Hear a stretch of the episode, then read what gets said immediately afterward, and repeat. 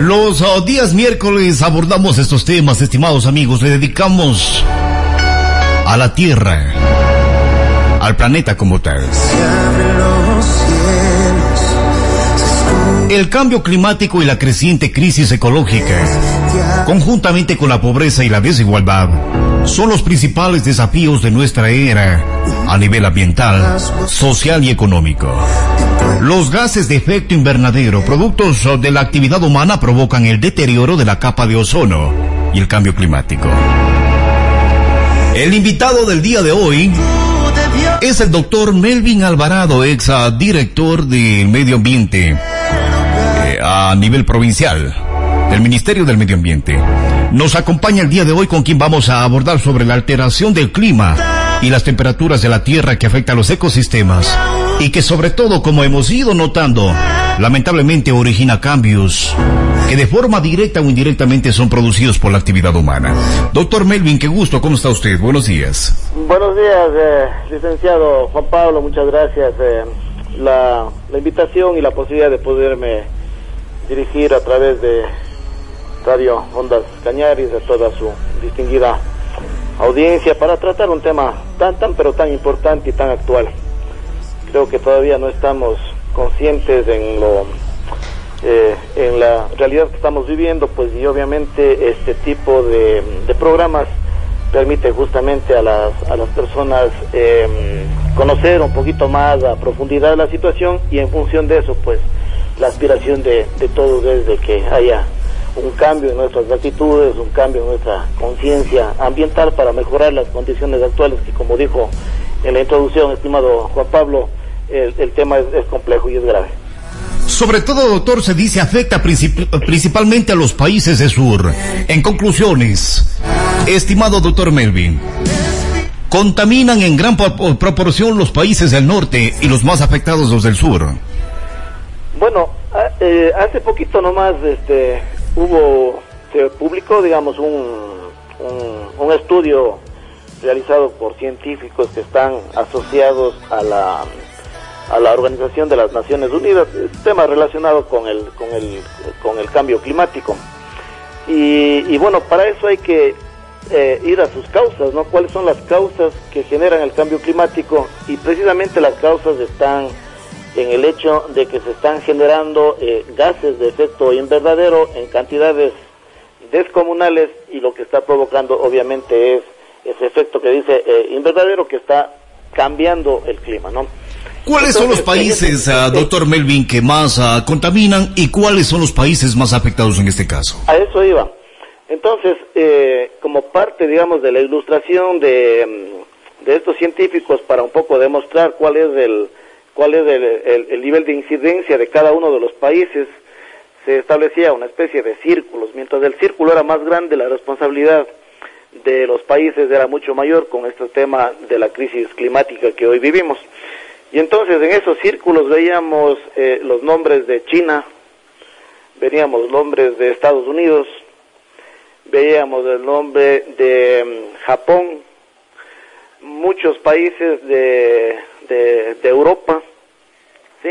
eran los más, eh, digamos, los que más estaban aportando con los gases de efecto invernadero. Y este, naturalmente los, los países del sur, como bien dice usted, aquellos que están en África, los que estamos en, América del Sur, una parte de, Oceanía, eran los, los, más afectados. Esto producto, digamos, de la dinámica misma que tiene el planeta a efectos de la, del, del, del, sistema de traslación y de rotación que tiene. Es, un, es una especie de efecto inversa, doctor Melvin. Exactamente, es una efecto inversa, aunque hay que decirlo también, este, estos temas ambientales no tienen fronteras y no tienen límites. En realidad todos estamos siendo afectados por este, por, por esta situación, no todos estamos siendo afectados. Eh, unos en mayor medida, otros en menor medida, en medida como estamos conversando. Pero eh, lo importante aquí, este, estimado Juan Pablo, es eh, qué hacer frente a esta, a esta situación. ¿Qué hacer? Porque los países del sur están catalogados como países que mm, tienen una mínima incidencia en cuanto a la generación de gases de efecto invernadero, pero estamos sufriendo las mismas consecuencias.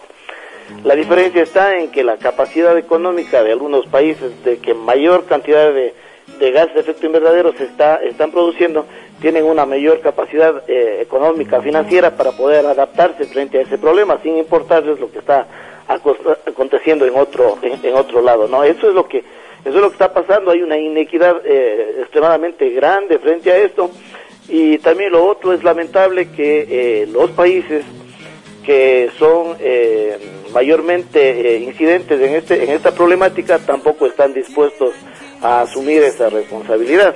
Eso ha pasado, fíjense que desde los años 90 está vigente o estaba vigente el protocolo de Kioto, que bueno, el nombre viene eh, por la por la ciudad en la cual se, se, conversó, se discutió y se firmó, pero que tenía por objeto este disminuir la emisión de gas de efecto invernadero en el país, en, los, en el mundo. Y ahí habían países que nunca firmaron, por ejemplo, China, por ejemplo, Estados Unidos. Entonces, los más contaminantes tampoco estaban dispuestos a asumir esa responsabilidad, ¿no? es que, es que no les conviene también, tomando en cuenta que son países netamente mercantilistas, sobre todo capitalistas. Definitivamente. Eh, son países en donde la economía está por encima de la ecología y eso es lamentable porque realmente nos está costando a todos esto, ¿no? Y con su poderío económico, con su poderío político, de acuerdo con la geopolítica, este, no están eh, dispuestos a sacrificar el crecimiento económico por cuidar nuestra naturaleza. Es un tema muy, muy, muy lamentable y eso es producto, obviamente, del sistema. ¿no? El sistema nos está imponiendo una situación como esta que nos está llevando ya no a un problema ambiental, nada más tenemos una crisis climática que es mucho más mucho más uh, severa de lo que inclusive pensábamos, porque los resultados de las últimas investigaciones así lo dicen. Eh, de lo que usted toma en cuenta los uh, países, sobre todo China y Estados Unidos en Norteamérica, y si nos basamos en la teoría de, Marx, eh, el, este autor que habla sobre capitalismo, él hace referencia sobre ser humano sobre capital. En este caso es a la inversa, es el capital sobre ser humano en estos países. Exactamente, eso es lo que mueve la dinámica actualmente, ¿no? Vemos que sobre todo están están muchos países están preocupados justamente en el en el en el, en el crecimiento económico sin eh, pensar siquiera en que es necesario encontrar un balance entre ese crecimiento que desde luego es necesario porque porque de esa manera se puede cambiar las condiciones de vida de muchísima gente. Eso eso es, eso es indudable. Pero no a costa de destruir ah, el, la casa común no a costa de destruir los recursos naturales no a costa de sacrificar de alguna manera, ¿no es cierto?, esa dinámica que tiene la naturaleza para la provisión de, bienes y servicios ambientales que son fundamentales para la vida del ser humano, pero también para la vida de todos los seres, porque eso hay que, eso hay que decir. O sea, eh, nosotros no estamos por encima de ningún otro ser, nosotros somos parte de la naturaleza y por lo tanto somos parte de este, de este, de este ecosistema al cual hay que cuidar. Doctor Melvin, no sé si es mi idea o los países los más preocupados somos los menos contaminantes. Así mismo es, así, así mismo es, este, estimado Juan Pablo, las cosas se ven de esa manera. Y como digo, una muestra muy clara es esa negativa de los grandes países a suscribir y a comprometerse con los compromisos que estaban establecidos en el protocolo de Kioto, hoy sustituido por el acuerdo que se llama de París, que se fue hace pocos eh, un par de años aproximadamente, ¿no? Entonces, ellos no están dispuestos a asumir. ¿Por qué? Porque eso implica la, el compromiso de reducir las emisiones de gases de efecto invernadero. Y para eso hay que hacer inversión, para eso hay que hacer algún tipo de sacrificio que no están dispuestos a hacerlo, porque obviamente, el, usted sabe, actualmente la energía más, eh, más utilizada y la más barata, digamos, es la energía que proviene de eh, la quema de combustibles fósiles, me refiero al, al, al, gas, eh, al gas, me refiero a la gasolina, a los al diésel, etcétera, ¿no? Entonces, la dinámica del mundo está así, o sea, los, los vehículos en su gran mayoría, el 90, 95% están construidos para funcionar de esa manera, entonces la industria se mueve de esa manera, el transporte se mueve de esa manera, entonces no están dispuestos a cambiar eso, ¿no? Pero obviamente hay posibilidades y hay alternativas que podríamos, que, que, hay que ir explorando y, y que son eh, provenientes de la propia naturaleza, pero de recursos que son renovables. en el caso de los, de los combustibles, son, provienen de recursos que no son renovables. Algún rato se va a acabar el petróleo. ¿No es cierto? En la forma en la que se está explotando, algún momento se va a acabar. Entonces no es un recurso infinito, pero sí es infinito eh, recursos como el viento, recursos como el agua, recursos como el, el sol, ¿no es cierto? La energía solar, son recursos infinitos. Entonces de ahí deberíamos cambiar el modelo de, de, cómo se está gestionando actualmente el, el, desarrollo económico, ¿no es cierto? Y apuntar a este tipo de energías que son nuevas, limpias, ¿no es cierto? Y que contribuyen desde luego a mejorar las condiciones de vida de la gente. Doctor Melvin, queda pendiente algunos temas como es ah, las ah, fortísimas inundaciones que se han visto afectados algunos países del mundo, sobre todo en Asia, eh, Alemania de igual forma. Eh, te queda pendiente también las altas temperaturas en estos últimos meses. Hay algunos países que están soportando los 50 grados de temperatura, aunque suene eh, tal vez a algo incrédulo, pero sí, hay países que han llegado a los 55 grados de temperatura, doctor Melvin. Efectivamente, o sea, todo eso es, es eh, son una consecuencia del del cambio climático que, que vivimos, ¿no? Y para, solo para darle un, dato que, que, realmente nos sorprendió cuando iniciaba este año 2021, y las noticias nos decían que había caído este nieve en el desierto del Sahara, imagínense. Es algo que, que nunca, nunca capaz que pensamos escuchar, ¿no? Pero es una realidad. Y eso, es producto... En, en otra hora nunca pudo haber pasado, doctor Melvin. Bueno, verá, el cambio climático siempre ha estado presente, siempre ha estado presente, pero obviamente la agresividad con la cual está actualmente presentándose, eso es lo que realmente preocupa. Y preocupa justamente por el hecho de que el, eh, nosotros nos hemos empecinado, perdóneme utilizar ese término, en, eh, en causar ese efecto, porque la causa la causa, las causas sabemos, el origen sabemos, pero seguimos cayendo en el mismo error de seguir, digamos, eh, persistiendo en el uso de, en el uso y en la gestión de esas mismas causas. Eso es lo que nos está pasando, ¿no?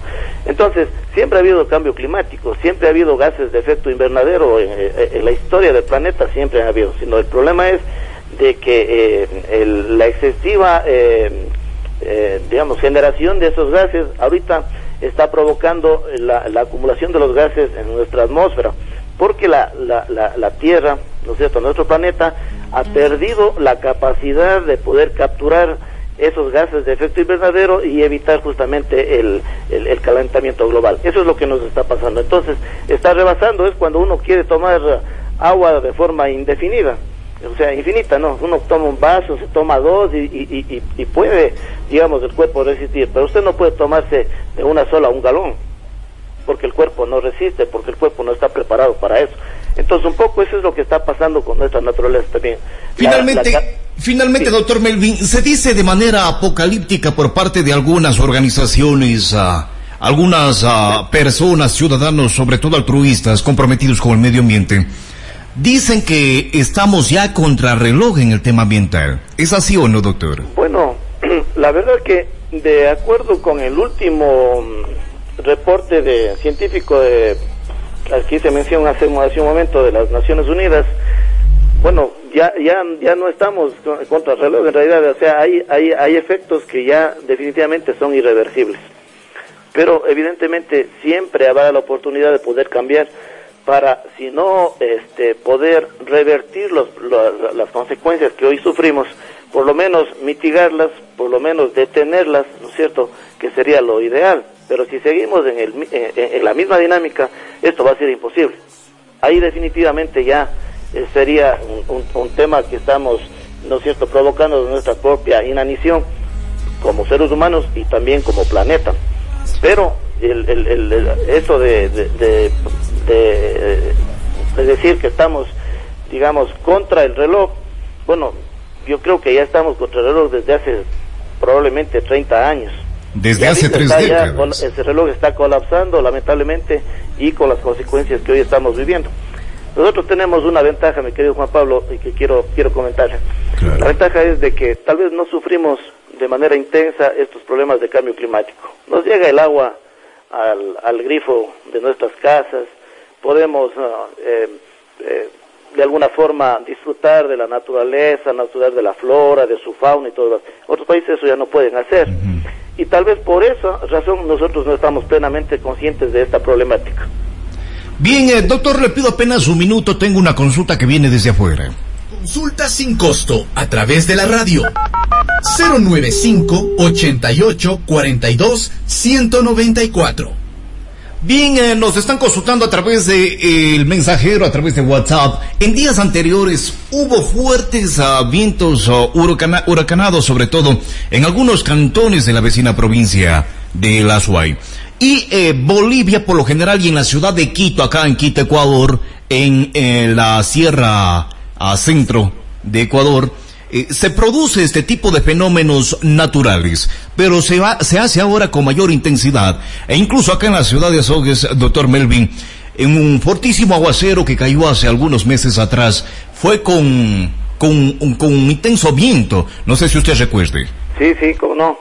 Y, y claro, nos llamó la atención a todos que, bueno, no así no es muy frecuente digamos ver un tipo un fenómeno natural de esas de esas características y de esa intensidad y que también es producto del, cambio climático, porque tenemos, eh, conocemos que estos temas de los vientos se producen en función de los aires calientes y aires fríos que están en la atmósfera.